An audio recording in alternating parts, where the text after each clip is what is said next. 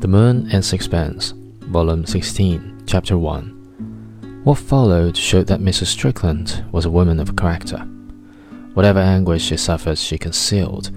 She saw shrewdly that the word is quickly bored by the recital of misfortune, and willingly avoids the sight of distress. Whenever she went out, and compassion for her misadventure made her friends eager to entertain her, she bore a demeanor that was perfect. She was brave, but not so obviously, cheerful, but not brazenly, and she seemed more anxious to listen to the troubles of others than to discuss her own. Whenever she spoke of her husband, it was with pity. Her attitude towards him at first perplexed me.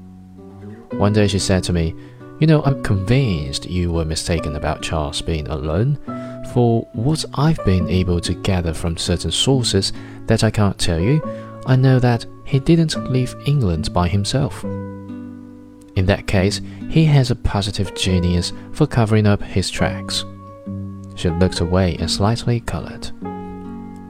What I mean is, if anyone talks to you about it, please don't contradict it if they say he eloped with somebody. Of course not.